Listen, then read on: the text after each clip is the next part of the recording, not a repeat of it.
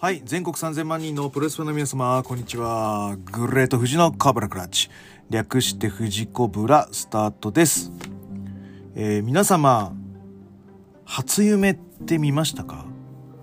あのー私はあのーあまり夢を見ない最近は見ないタイプ。昔は結構よく見てたんですよね。あのなんかすげえ面白い夢が出てたらちょっと続きが見たいって言って 次の日続きを見るとかあの二度寝すると続きが見れたりとかまあそのぐらい妄想が激しい子供だったんであの夢は好きだったんですけどやっぱ仕事するようになってもなんかとにかく疲れてるんでしょうね。あの夢はほとんど見なくなったんですがでも正月、まあ、休みだからかまあでも3日とかもう仕事始めの4日ぐらいにえっ、とあ違うわ。5日だ。5日に私初夢見ました。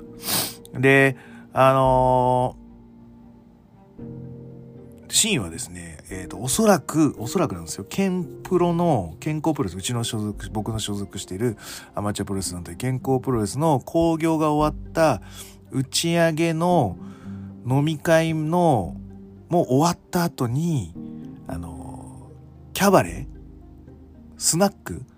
スナックでなんか二次会か三次会をしてるっぽい感じなんですね。ああ、なんかこのコロナの中でも、あスナックで二次会できるようになったのかって、昔は、だから若い頃はだから、えっ、と、5000円とか、あと8000円って決めて、朝まで始発までいさして、みたいな交渉して、あの、スナックで、こう、ぐだぐだ遊んだりとか、あの、ベラベラ喋ったりとか、カラオケしたりとか、確かにしてたなーって懐かしいなーと思いながら、いたら、ちょうどだからそのみんながいるテーブルの、のあみんながいる中で僕のテーブルが源太郎と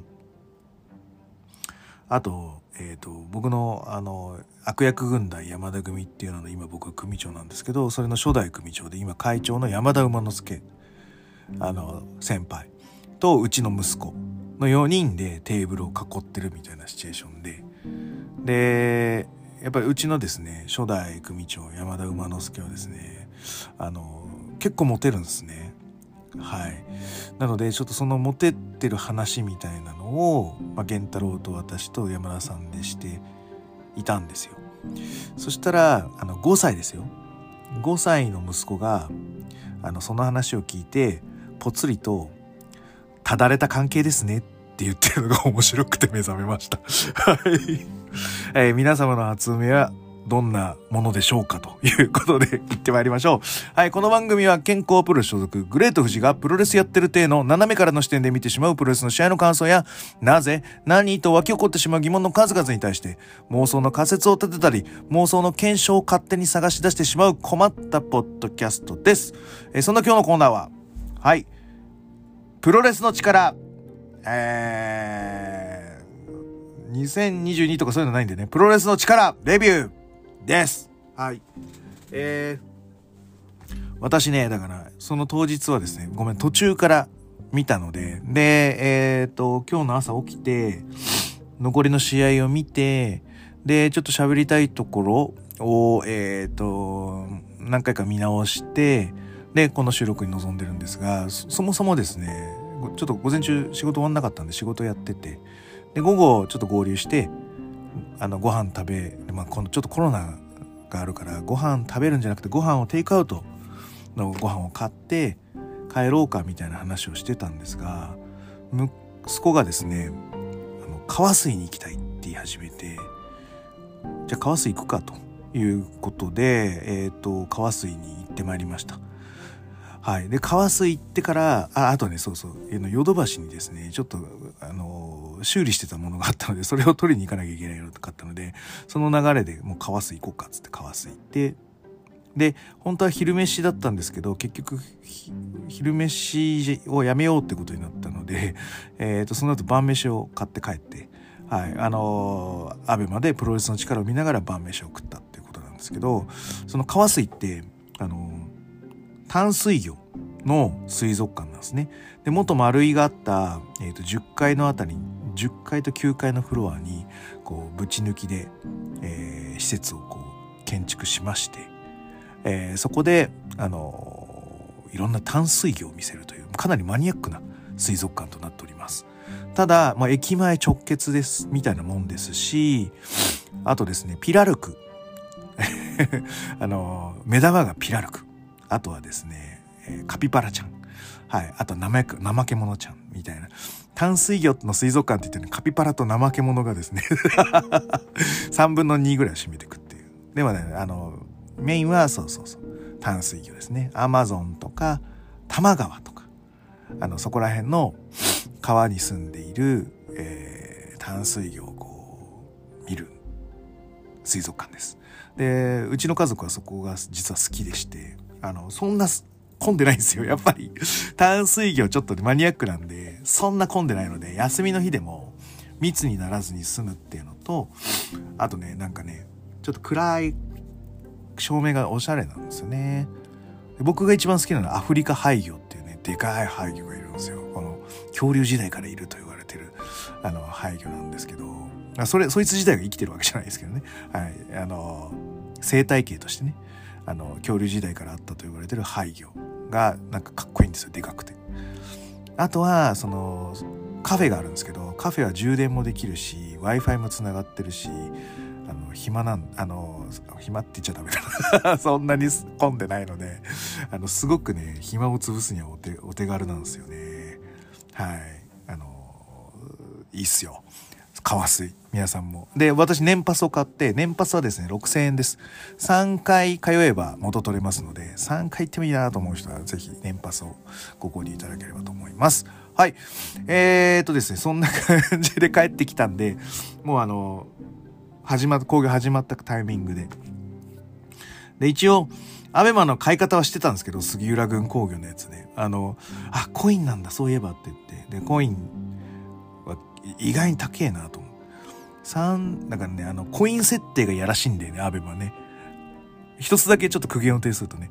あの、ちょうど3000円ぐらいで買え、3000なんか600コインとかで、じゃあ4000でいいのかと思ったら、お金に換算すると5000円かかるとか、なんかやらしいんですよね。あのコインの設定。だか、え、な、5000かよ、っつって なんかいろいろ引き落とし、その、あ、携帯引き落としできると思って、あ、できねえやべやべやべやべつって、すぐカードやんなきゃっつって、なんかちょっと焦りながら あの、課金しましたとさ、ということです。で、課金したら、あのー、ちょうど、あのー、杉浦の6人宅戦がやってて、はい、あのーえ、何矢野なの？みたいな感じ。がっかりしたとさ、ということですね。ちょっともと、まあ、時を戻そう。はい。時を戻して、えっ、ー、と、一応、また朝起きて、第ゼロから見始めましたので、そこから行ってみたいと思います。ちょっとね、勝負時間とか決まり手とかは、ちょっと、えー、サイトとか追っかけないので、さらっと僕が書いたメモだけで言ってみます。でね、えっ、ー、と、やる前にね、あの、どっちが勝つかって予想を一回してました。はい。えー、じゃあこれでいってみましょう。えー、第0の1。えー、矢野安隆 VS 藤田、えー、昴生かな。はい。えー、ごめんなさい。ちょっとね、メモなんで、フルネーム書いてないのでね、あれなんですけど。はい。えーと、これは時間切れ引き分けですね。はい。藤田、僕は、あのー、あの、ヤングライオンの中だと、対抗戦に一番向いてるのは藤田だと思ってました。これプレビューでも言ったんですけど、あの、ちゃんとやる代わりにちゃんとやられるタイプの、えー、レスラーなので、あの他の二人はですね、若干やることはできても、やられるっていうことに対してしっかりやられることに関してはこの藤田が一番できると思うので、えっ、ー、と、藤田抜擢は当然かなとは思ってました。だで、矢野とはストーリーがあるっていう愛媛県のレスリング大会で一緒になったことがあるかもみたいな形らしいので、はい、あの、そこはすごく、うん、必然だったんだなと、今更ながら思います。で、あの、藤田、やっぱ若干、あの、善次郎っぽい顔ですよね。はい。関係ないですね。はい。矢野も誰かに似てるんですけど、な、思い出せないですね。わかんないですね。なんかせ、あの、すごい俳優さんでいそうですよね、ああいう顔。あの、渋めの。はい。はい。で、えっ、ー、と、二人ともやっぱりレスリングしっかりしてるっていうのと、あとあの、アマレスの、ちょっとこう、こらえる、力入れて、技を嫌ってく。で、嫌いの後がギクシャクしなくてスムーズに矢野は畳めたので、矢野はかなりやっぱり、うん、素晴らしいんだと思います。例えばあの特化型の選手っていうのはやっぱ魅力的じゃないですか。打撃に特化してるとか体が大きいとか。でプロレスってやっぱりその特化をこう見せていくのがキャラ作りみたいな感じはあるんですけどこの矢野康隆のすごいところっていうのは、えー、全てのパラメーターがあの平均値より高いんですね。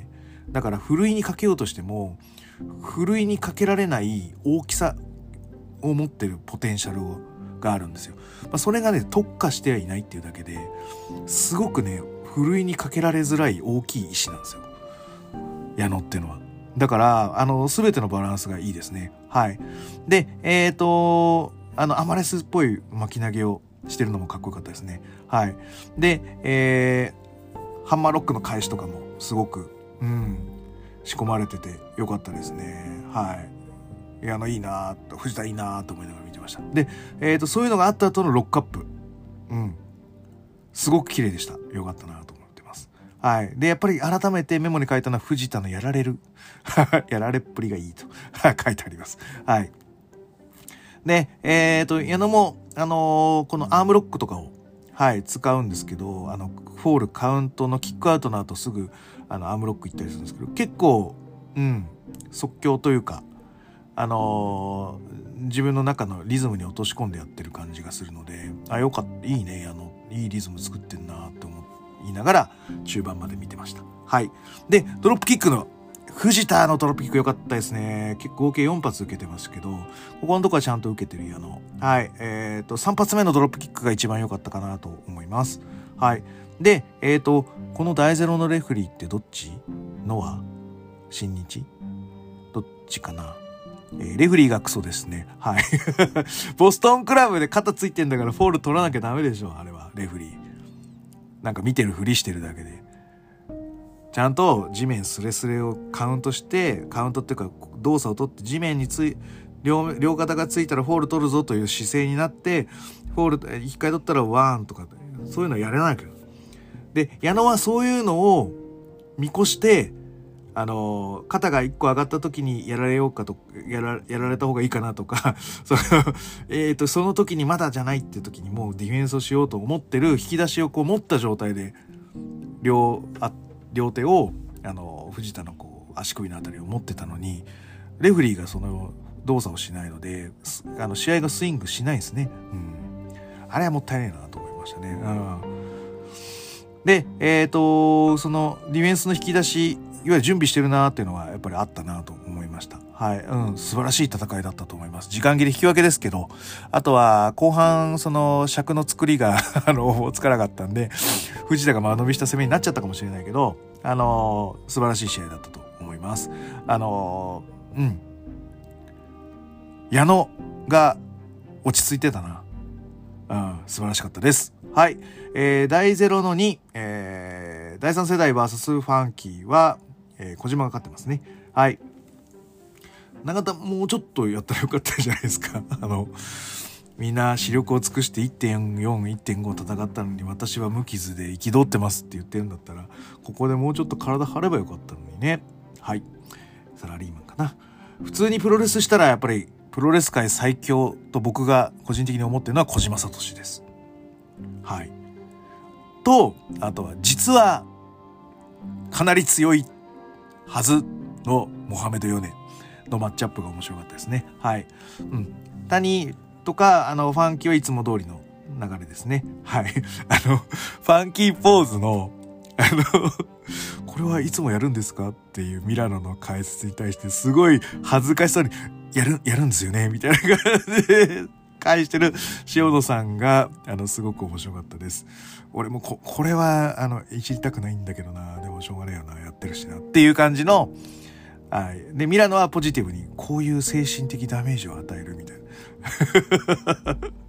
単純に変だなって言えばいいんだ はい。あの、あと、天山のマウンテンボム、綺麗ですね。僕やっぱマウンテンボム好きだな。あれ、中盤で見るとなんか、ちょっとこう、テンション上がりますよね。はい。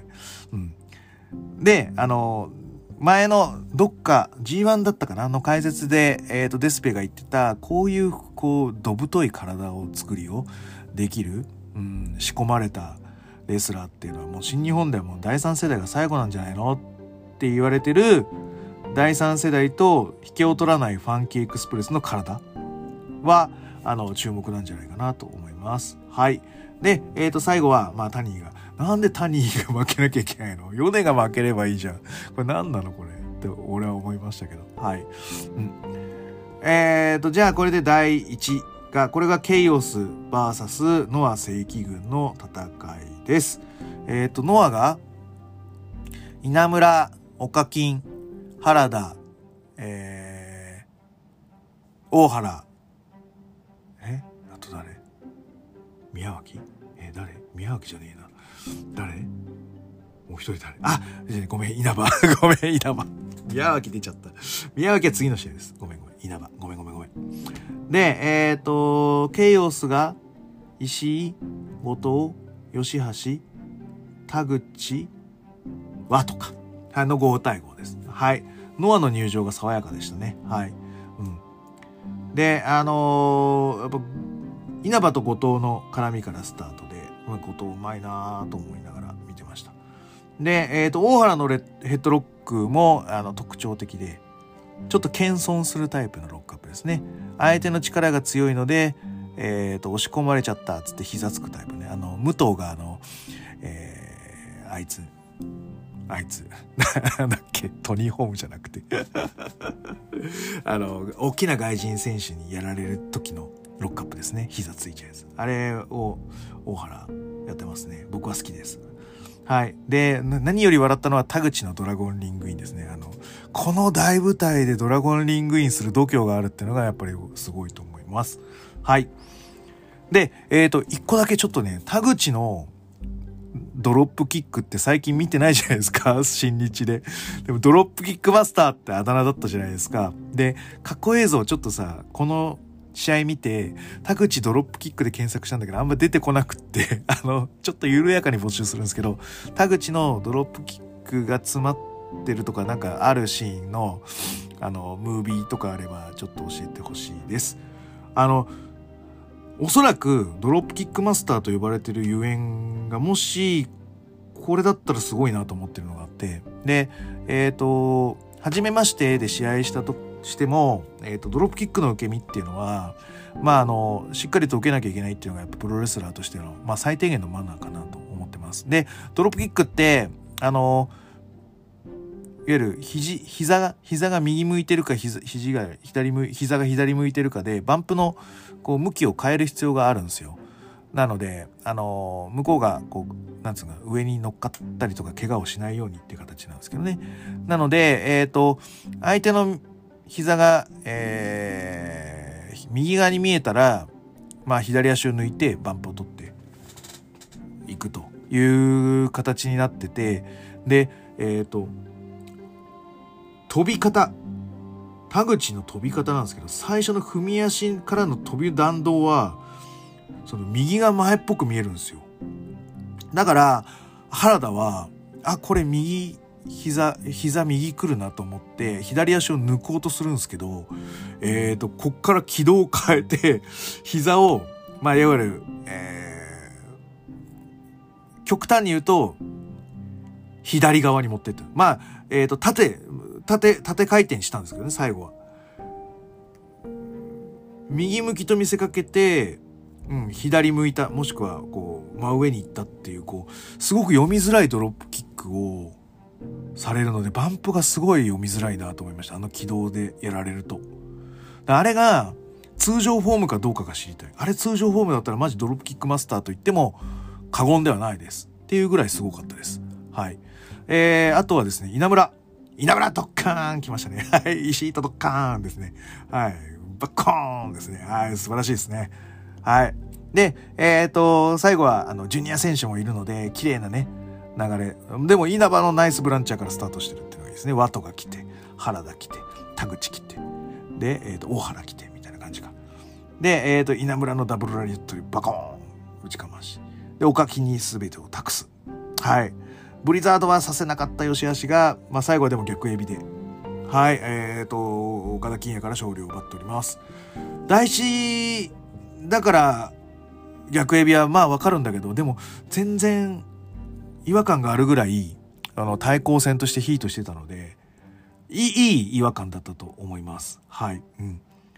で、えっ、ー、と、バックステのね、稲村のコメントのツイッターが流れてきましたが、まあ、俺がいるノアで見せていかなきゃいけないっていうコメントはすごく大事だと思ってください。多分もう新日から勧誘されてますね、あれは。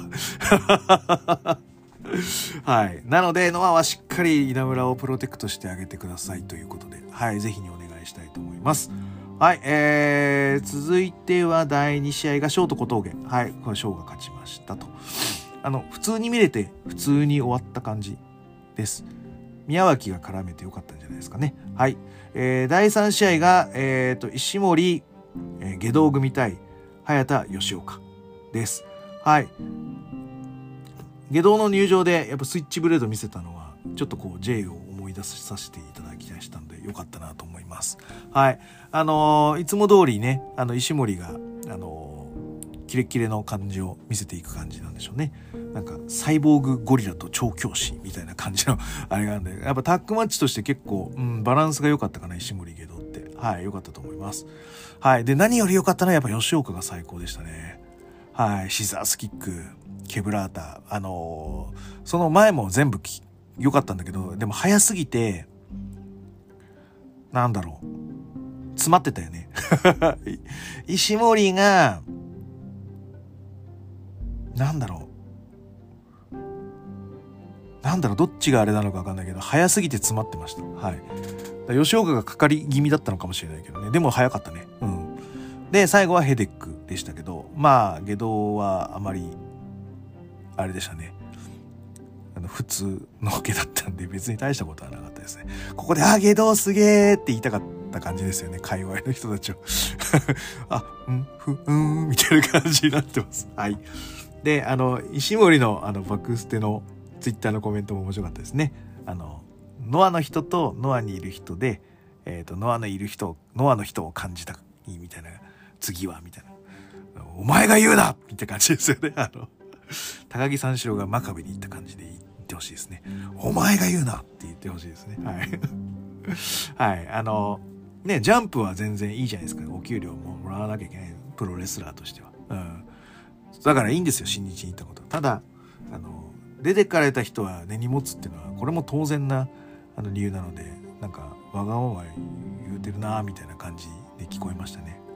結構ノアの人は石森は硬いんじゃないかなと思います。あの、せっかくベルトストーリー作ってあげて、最多防衛記録まで作ってあげて、のは、としては最善の例を尽くしたと思うんですけど、あの、砂かけやがってみたいなものは、それも当然かなと思うので、あの、かなり石森は、はい、硬いかもしれないですね。はい、ノア側としては。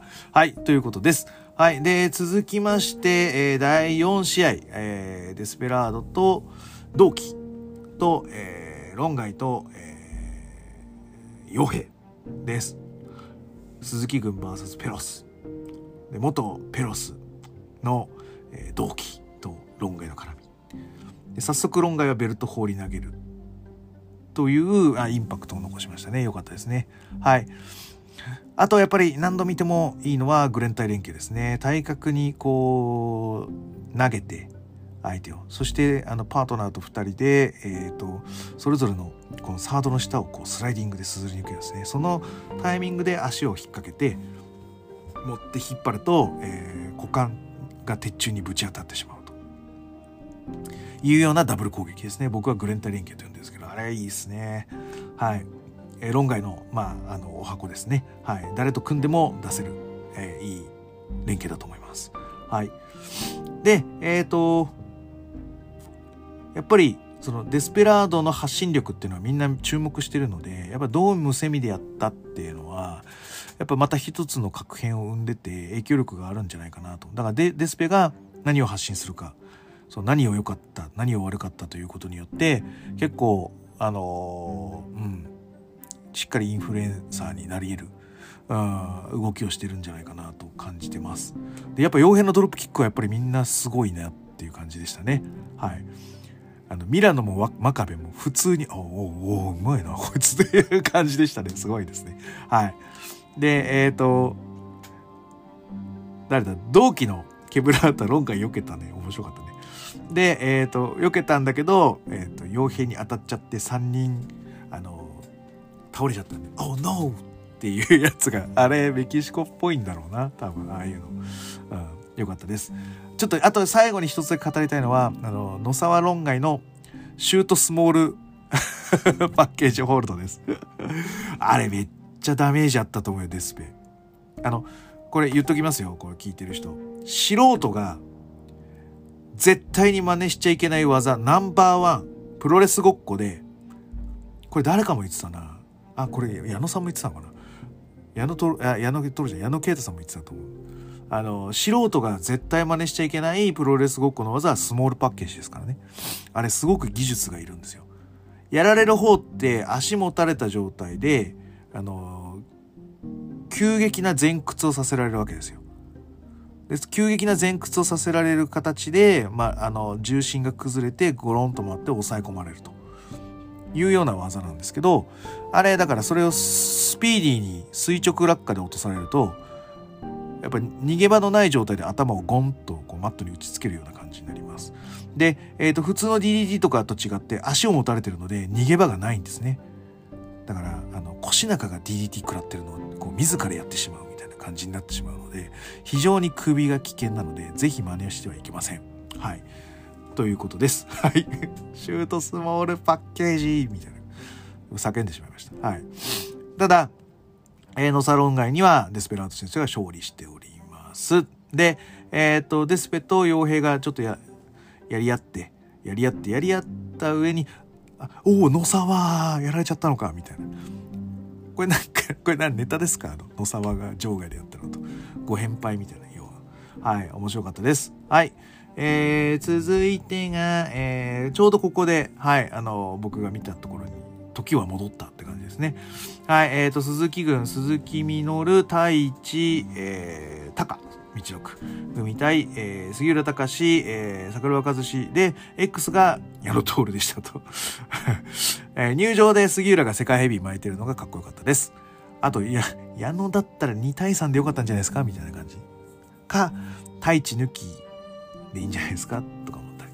ただ、太一としてみれば、えー、まあ、いわゆる桜庭、あの、ベストタッグを奪った2人に、何かしらをしたいし、鈴木みのるより番付は上なので、俺が外れる理由がないってなるとやっぱしょうがない。誰か一人くっつけるしかないということで、えっ、ー、と、一応元ケイオスの桜庭和志から出場要請があって、矢野徹がま呼ばれたからということで出たという説明でいいのかな？はい、これは。はい。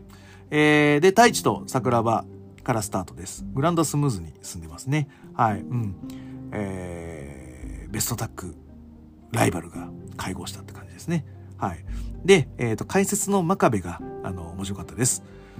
あの、こんなこと言ってるうちにチャージ食らってるじゃねえか、みたいな。業界用語使っちゃダメですからね。あの、チャージっていう業界用語らしいですよ。はい。あの、調べたら出てくるか出てこないかはあれなんですけど、僕の口から言いません。はい。えっとですね、杉浦と鈴木みのるの、はい、あのエールボーの打ち合。はい。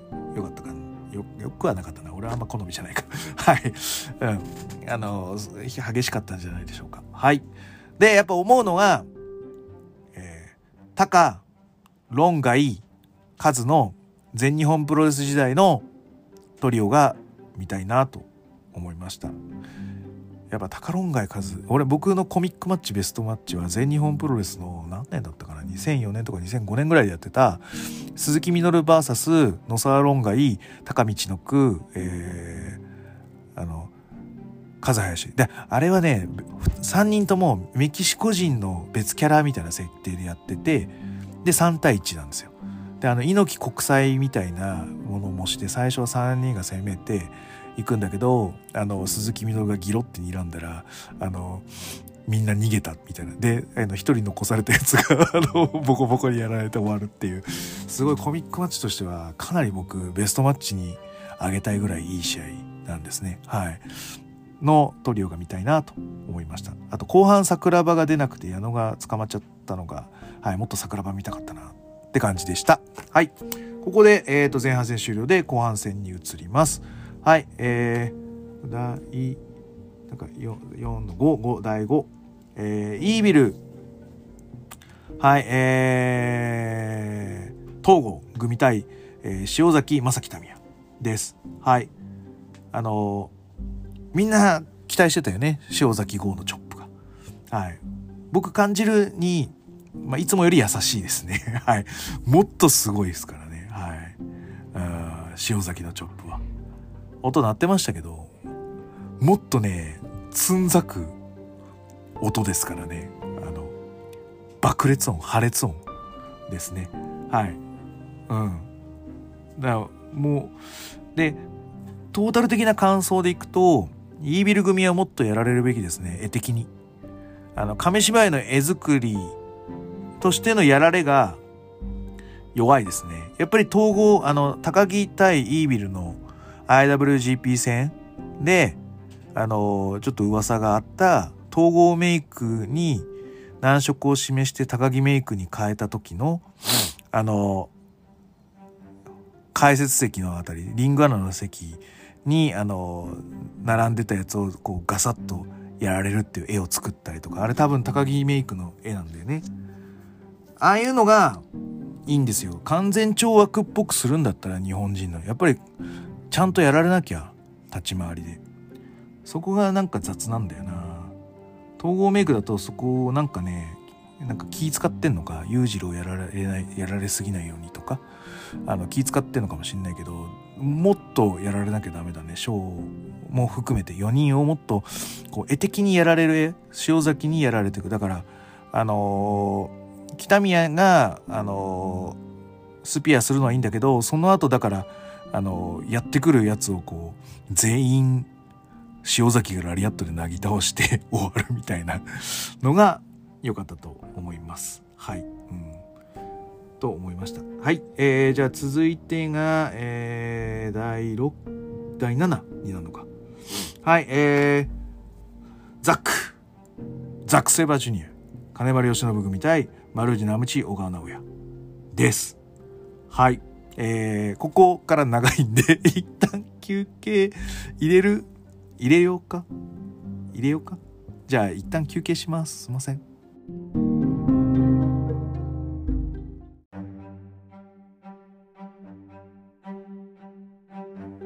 はい、えー、それでは、えー、ちょっとお茶を飲んで喉を潤しましたので、はい、えーと、ザッカネ丸、丸城川、行ってみたいと思います。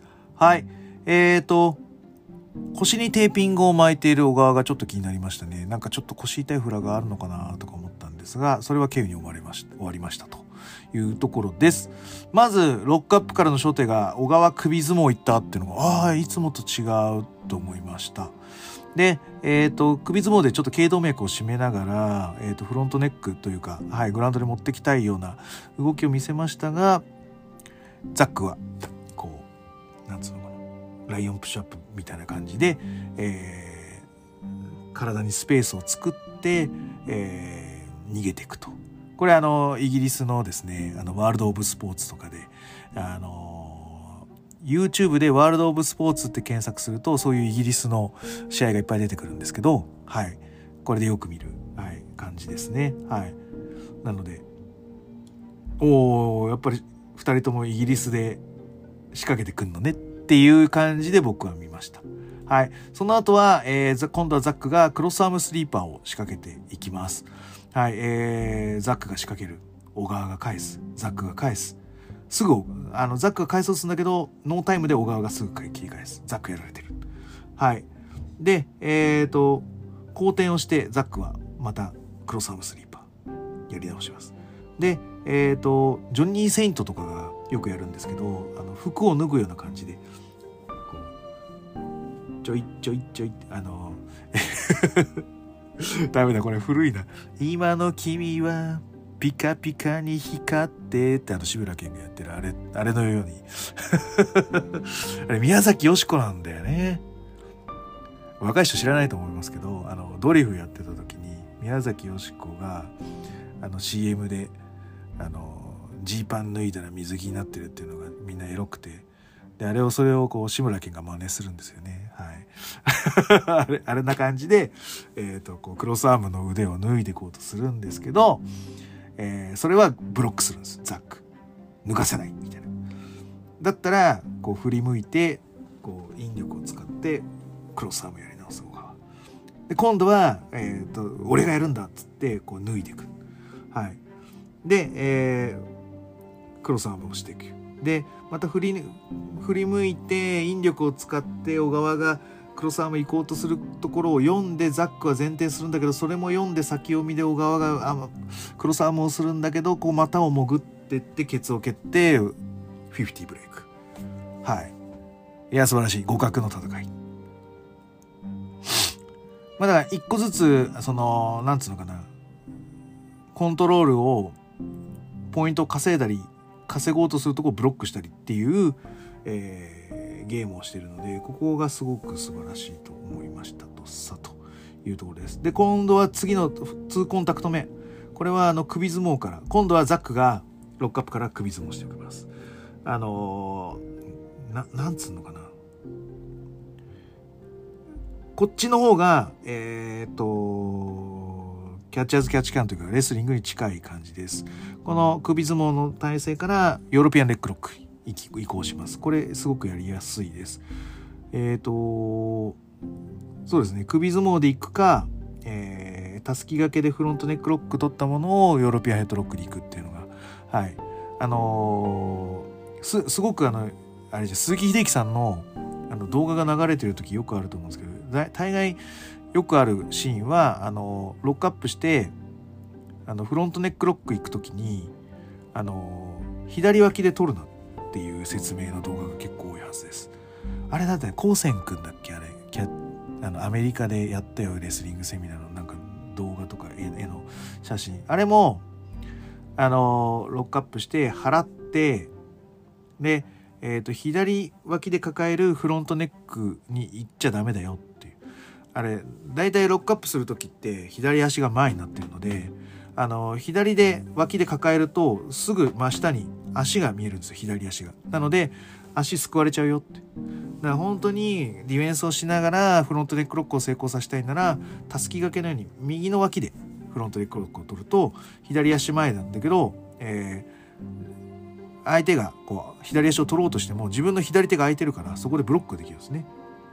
なので、こ理にかなってるよっていう話です。で、右や右足を取れよ取られようと思ったら、あの下に体勢をくぐればいいというか、はい、あの、足を引けばいいっていう形なので、ディフェンスとして、あの、通用するよっていう動画が多分よく流れてくると思うんですけど、まさにこれをザックがやるわけですね。でそこから、フロントネックロックいきます。ヨーロピアンサイドヘッドロックって呼ばれるやつですね。はい。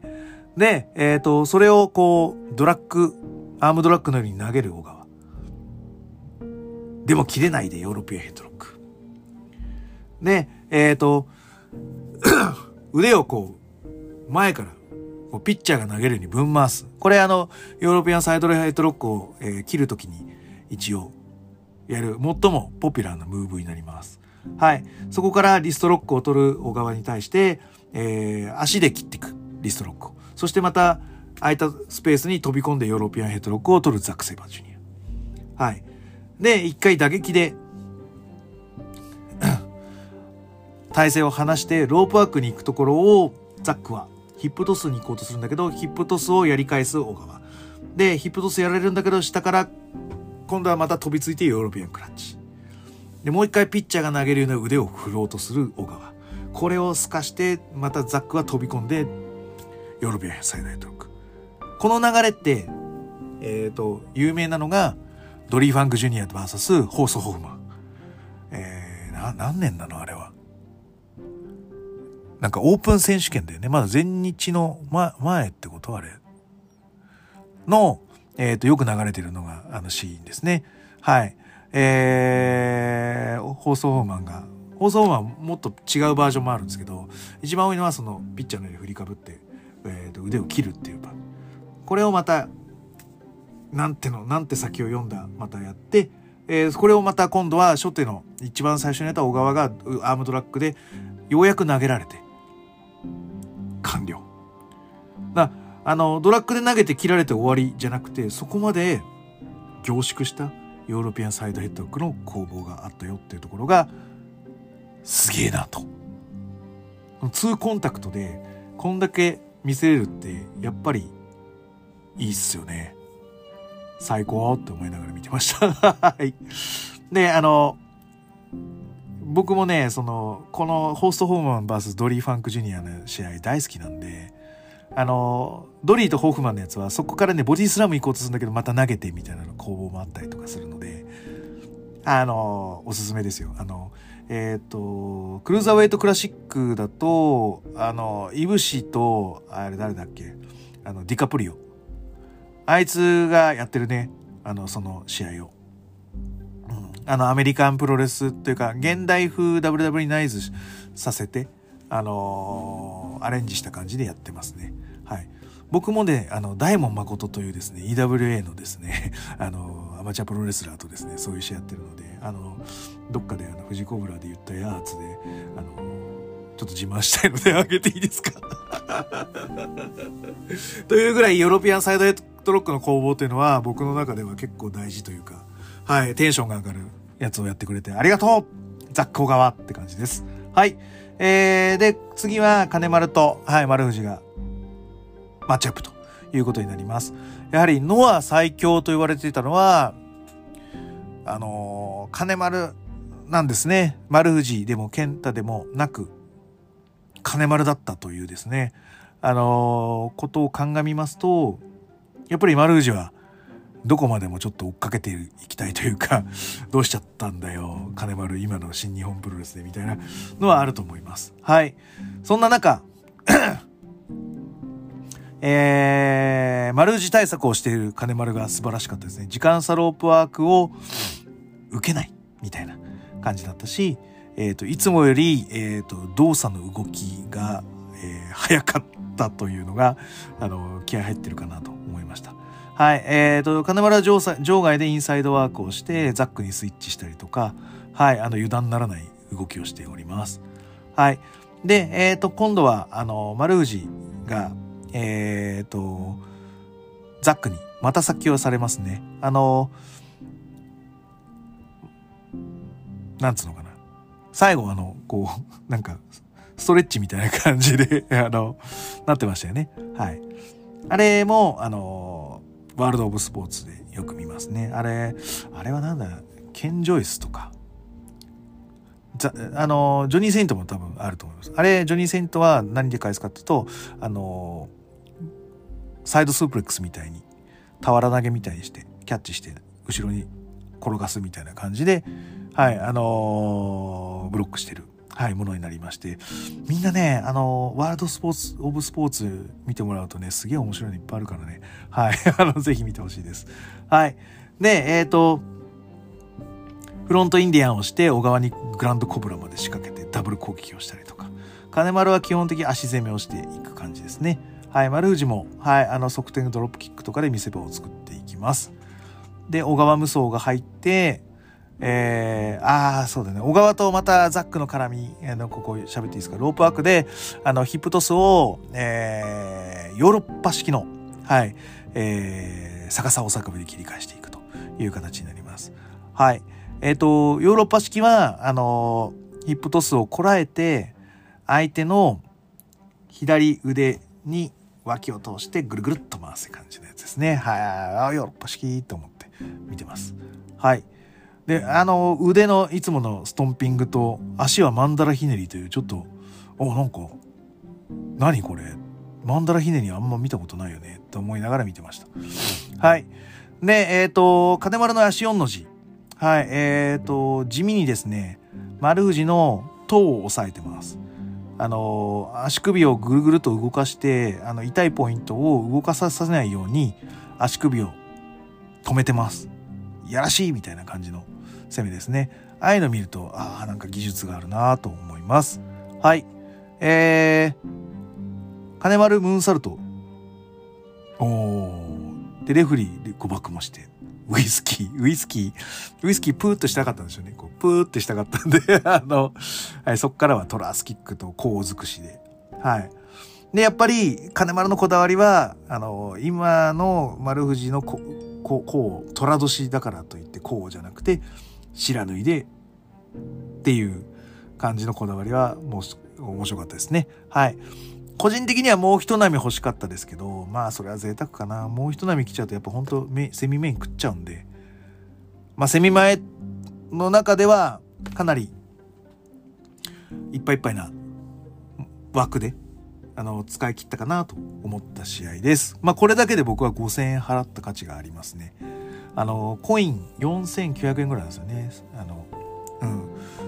3600いくらを払うには4000円ぐらいのコインが必要で、それが4900円だったんで、はい。4900円の価値がありました。はい。えー、です。で、えっ、ー、と、ダブルメインイベントの1、えー、ロスインゴ VS コンゴとなります。えっ、ー、と、ロスインゴは、えー、内藤、真田、高木、えー、ヒロム、武士。やっぱみんな強いな。はい。で、えっ、ー、と、コンゴは、えー、中島、剣王、曽谷、忠助、アレハ。やっぱこの忠助、アレハが、やっぱり、こう、あれだよね、ノンベルトっていうか、まあ、曽谷もそうなんだけどね。ここら辺が、あのー、戦力差という部分に関しては若干一枚落ちるかなっていう感じではあるんですが、あのー、こういうのはチーム力だからね。あとは、ベルト2人持ってるので、今後の方が火力が高いとも言えます。はい。互角の勝負。です。あの、ロスインゴの入場は、なんか、ジャンプ漫画っぽいですよね。なんか、ヒロムが特になんか少年漫画っぽいから、余計ジャンプっぽいかもしれないですね。はい。で、えっ、と、すごいずらす、じらす作戦を、まあ、いつものように取ってくロスインゴで。まあ、中島も長かったなって言ってましたけど、ああいうの、勝彦はずれてるから、あんまそういうのはじらされないですよね。だってあの、鈴木秀樹の仕掛けに乗らなかった男ですからね、すごいよねと思います。はい。で、やっぱり僕は、やっぱソヤに注目してたんですよね。ソヤが頑張ってほしいなと思いながら見てました。はい。えーと、剣王は内藤ポーズとかトランキーロとかを、まあ、封じている感じですかね。はい。なんで、ちょっとこう、食い気味にカットインしてきたりとか、いうところがあるので、今後は結構、うん、やっぱロスインゴ見てるなっていう感じがしましたね。はい。で、ヒロム対アレハの流れは、なんかいつ、やっぱりこのヒロムのあの、切り返し合戦のやつは俺やっぱ好きじゃないんだな。あそこは一回受けなきゃとか、あそこは一回ダメージがあるべきだろうとかって思っちゃうので、なんかあんまり、あの、あれが嫌いなんだろうな、俺。でも、あの、覇王をちゃんと絡んだのはすごくいいこと、いいなと思いました。さすがヒロムって思いました。あれなんかメキシコで絡んでたんですか？ちゃんとしたあれはないんですけど、資料は。はい。で、えっ、ー、とやっぱ中盤までは、やっぱ武士が大活躍ですね。カットインとか、うん。ちゃんとやられ役一手に引き受けてるし、うん、ビッグマッチではやっぱり安定感があるな。はい。で、ソヤが、あの、コブラクラッチのスイングをして、で、剣王と中島の蹴りを武士が受けると。はい。武士だけかなと思ったけど、最後、内藤も受けてたね。はい。よかったと思います。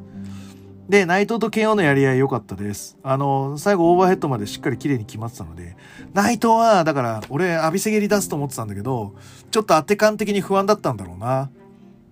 できないことはしないっていう選択も正しい、内藤。で、えっ、ー、と、難易度の高い、あのー、オーバーヘッドのやつを決めてった剣王もすごい。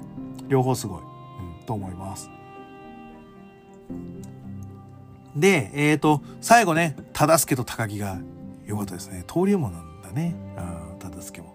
それは知らなかったな。うん。同期なんだね。はい。うん。で、あの、ラリアットの応酬をして、で、あの、いや、この、あの、忠助勝てないから、せめて同時タッチに持ってってくれ、同時タッチに持ってってくれって思いながら見てたんですけど、やっぱりあの、高木の火力に持ってかれたって感じになって、やっぱり高忠助は負けちゃったんですけど、でも忠助かっこよかったですね。ね、かっこよかったね。いいね。はい。なんで、やっぱこういうね、献身性、あの、今後は全員献身性があるんですけど、忠助がやっぱり、その中でもこう、去年は結構頑張ってたんで、うん。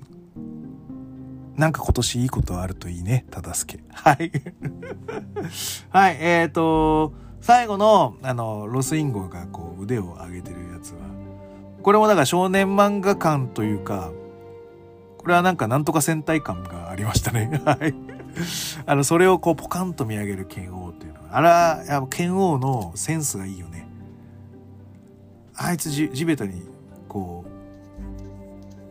う、座って、ポカンと見上げるっていう、あの絵を考えられる剣王って、すごいと思う。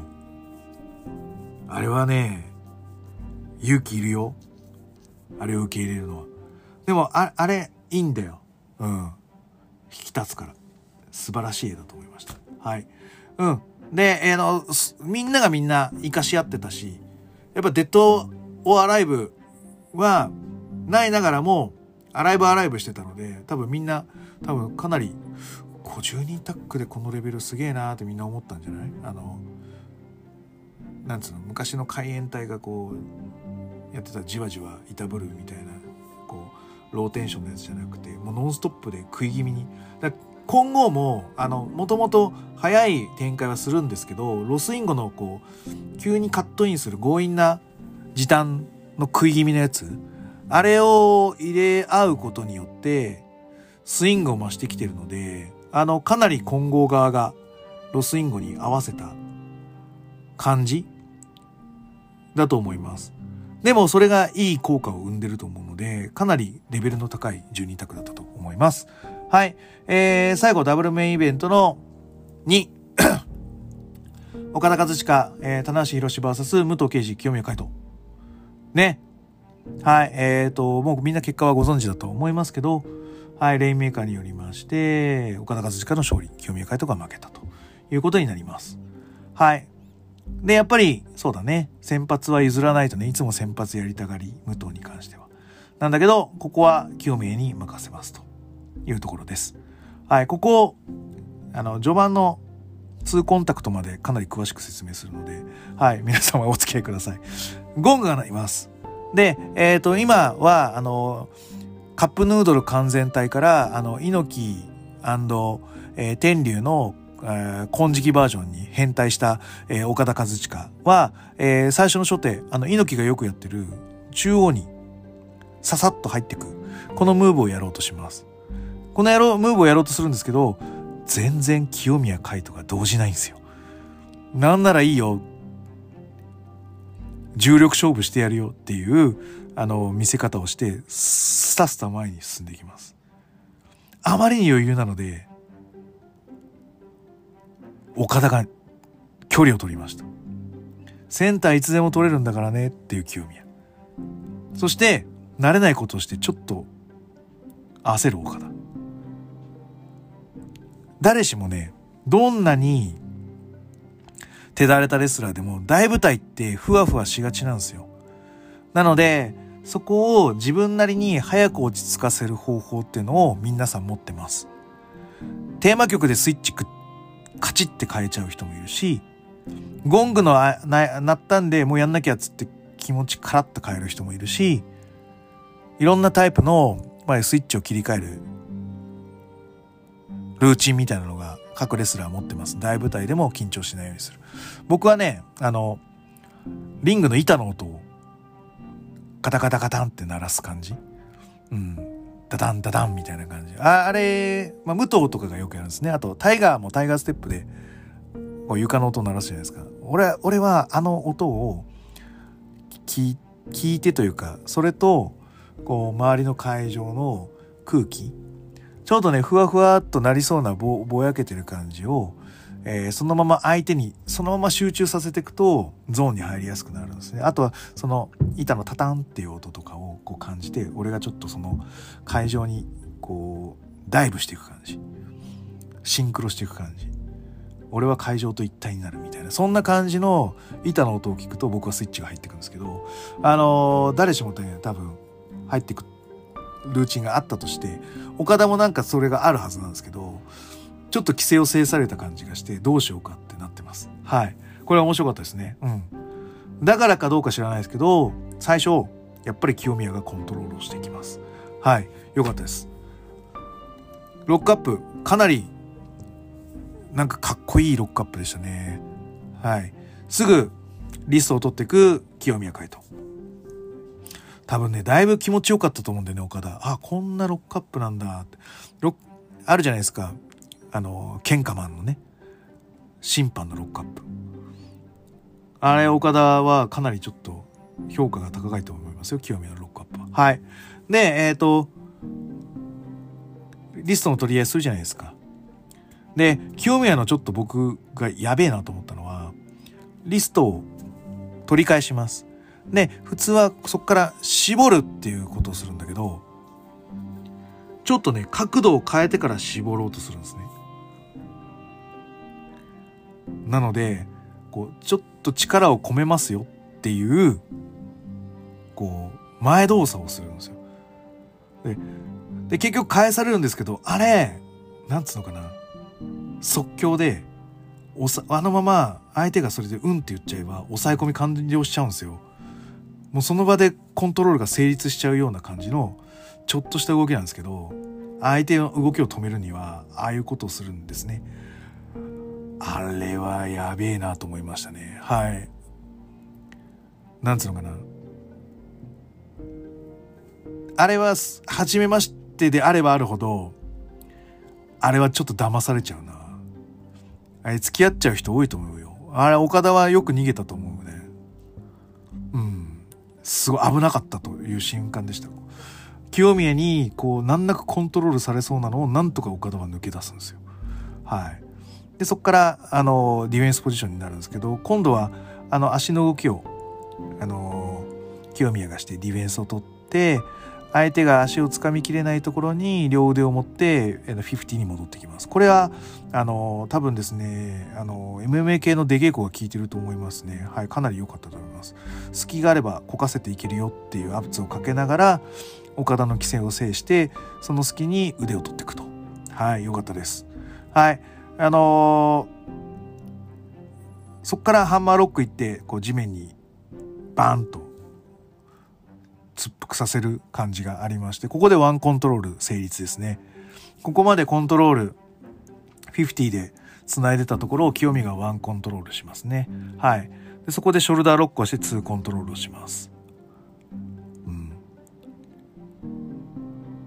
で、岡田は、あのー、地面にこう腕を叩きつけてから打撃をして、はい。まあ、ワンコントロールを打っていくんですけど、まあ一応打撃なんで、レスリングとしては、まあちょっと、そんなに高くないコントロールかなというところです。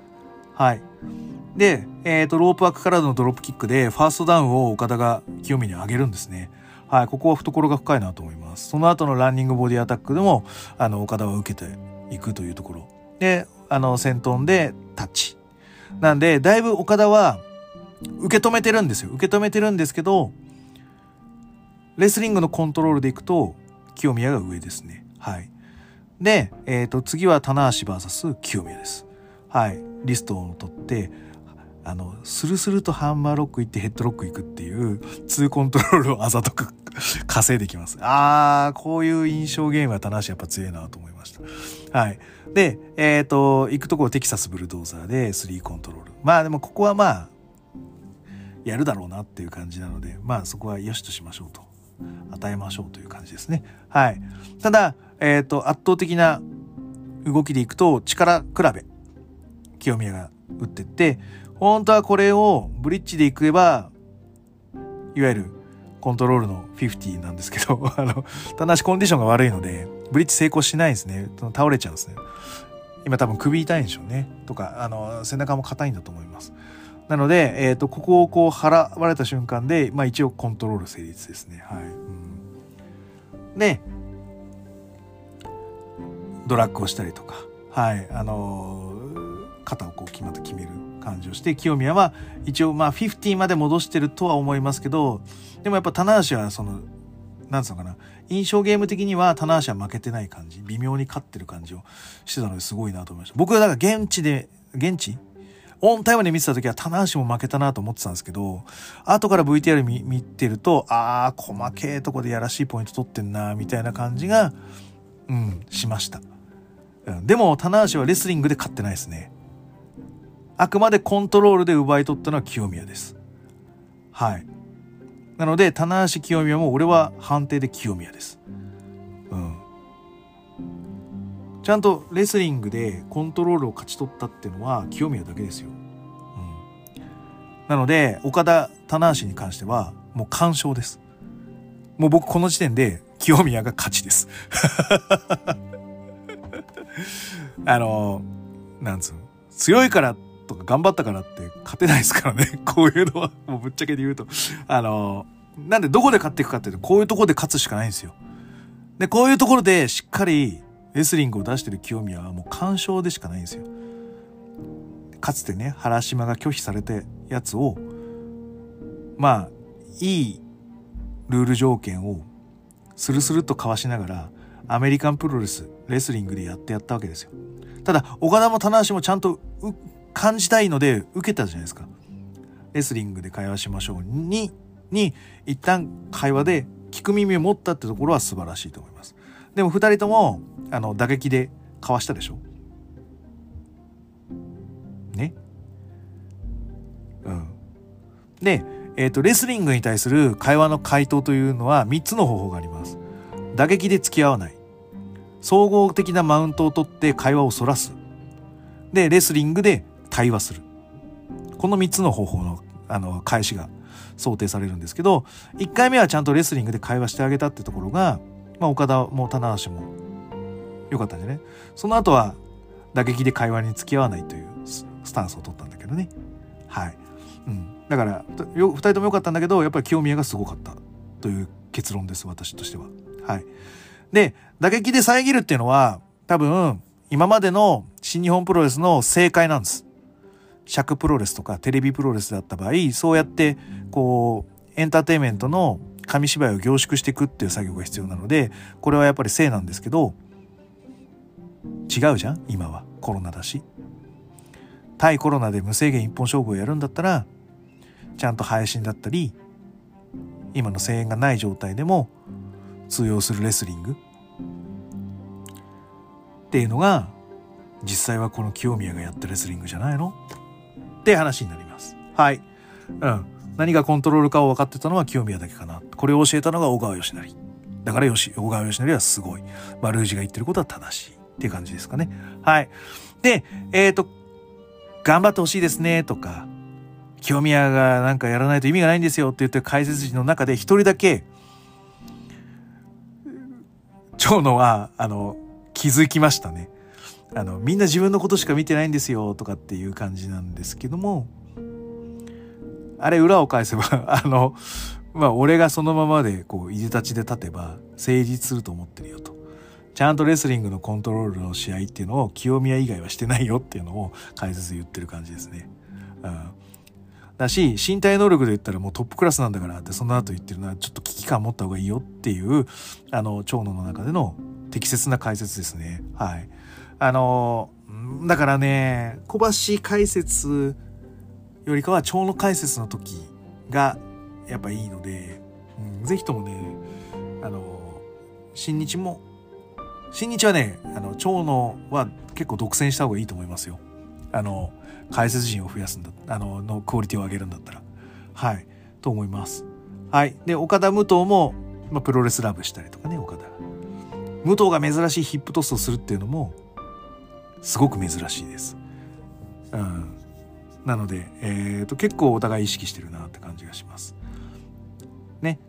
で、結局はまあ、岡田が捕まってきますね。はい。で、エルボーも硬かったね、岡田。ね。乗せられてるっていうのがね。分かる感じでやっぱ蝶野だけはちょっとねそういう清見に乗せられてんなっていう解説をしてましたね。うん、でプロレスラブのレインメーカーやっぱ武藤岡田はあくまでも武藤の方に意識をしてるよという言い方をこう文脈を変えずに言いますね。はい。で清宮のやっぱエルボー素晴らしかったですね。ミサイルも高いし。うん、でもそれを受けてしっかり返してる岡田も素晴らしいと思います。はい。で後半は清宮のジャンピングに2連発が出るんですけど、最後は開脚ツームストンのレインメーカー。で、えー、岡田和親の勝利となっております。で、この時にね、レインメーカー決まった瞬間に僕のアベマが、あの、ハングアップしました。あの、多分みんな一斉に見たかなんかしたからなんか知んないですけど、あの、止まっちゃいまして、はい。再起動しまして、はい、入りました。そしたら清宮泣いてて、岡田が、あの、泣いてる場合じゃねえんだよ。出てけみたいな。あ知った激励が素晴らしかったですね。はい。ちゃんと受けてるから言う権利があると思うし、その後もちゃんとお兄ちゃんしてたので、はい。よく、すごく良かったと思います。岡田認めてたと思いますし、ちょっとやられたなぐらいに思ってると思います。はい。という形で、えー、ごめん、ちょっとごめん、なんか、俺は公平の立場で喋ろうとしてたんだけど、だいぶノアっぽく喋ってる？もしかして。今思い返すんだけど。となると、おそらくそれが正解なのかな。はい。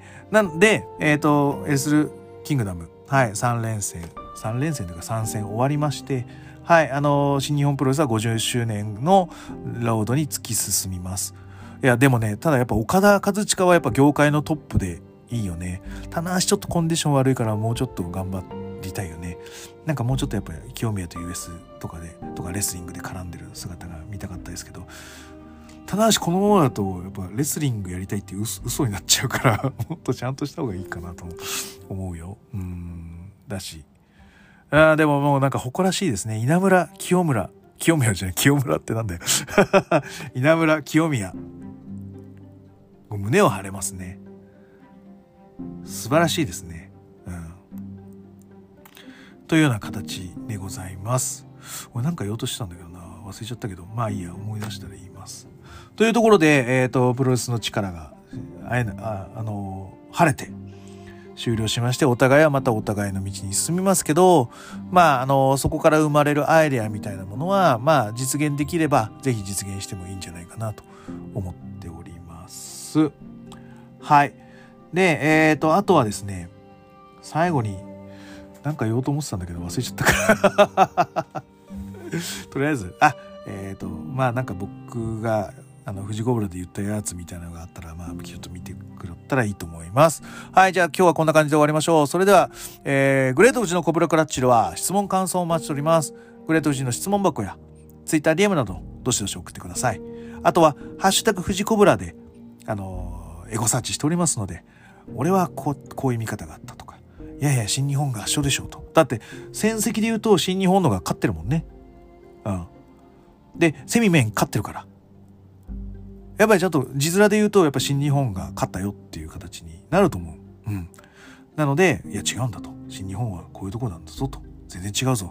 あの、グレート富士のお前の言ってることは。っていうご意見もぜひいただきたいなと思っております。あとは、えー、気に入っていただけましたらサブスクリプションの登録、または定期購読のボタン、お気に入りのボタンを押してくださいね。ということで、はい。えっ、ー、と、新日本プロレスの懐の深さが見えました。素晴らしい。で、ノアの、えー、実力が満点に示せた。あとは、えー、ノアのイケメンが満点に知らされたのが はい、あの、えー、結果なんでしょうか。はい。これからお互い、でノアは確実にカウンターが上がったと思います。注目度も含めた。うん。なので、えっ、ー、と、今後はノアはそれをこう取りこぼさない作業。で、あの、清美が言ってた、えー、新日本のお客さん持ってってやるっていうのは結構成功してると思うので、はい、ぜひともそれを、あの、次に続けていただきたいと思っておりますし、新日本は、だからこれを契機に成功例としていろんな団体とコラボして、業界を引っ張る。えー、こういう形を取ると、えー、尊敬される存在になると思います。業界内でもそうだし、えー、一般社会においても尊敬される存在になると思うので、新日本プロレスのレスラーっていうのはもっと胸を張っていいと思っております。はい。そんな形で、えー、面白かったです。それでは全国3000万人のプロレスファンの皆様、ごきげんよう。さようなら。